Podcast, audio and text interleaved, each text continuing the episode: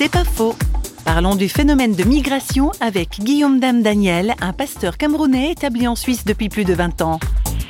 Beaucoup de personnes voient le côté négatif hein, de la migration, sa gestion assez complexe et difficile, mais il y a quelque chose de beau, quelque chose de prophétique dans le phénomène migratoire parce que plus de personnes se déplacent et arrivent et s'installent et on se double regard entre leur pays d'origine et leur pays d'accueil. Alors, ce qui fait que je pense que ça va pas s'arrêter. D'ailleurs, l'histoire du christianisme, hein, au départ, c'était ça, c'était le mouvement et c'est ce qui a permis la croissance.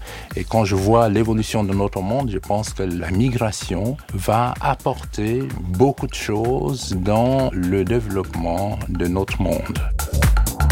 C'est pas faux, vous a été proposé par Radio Réveil.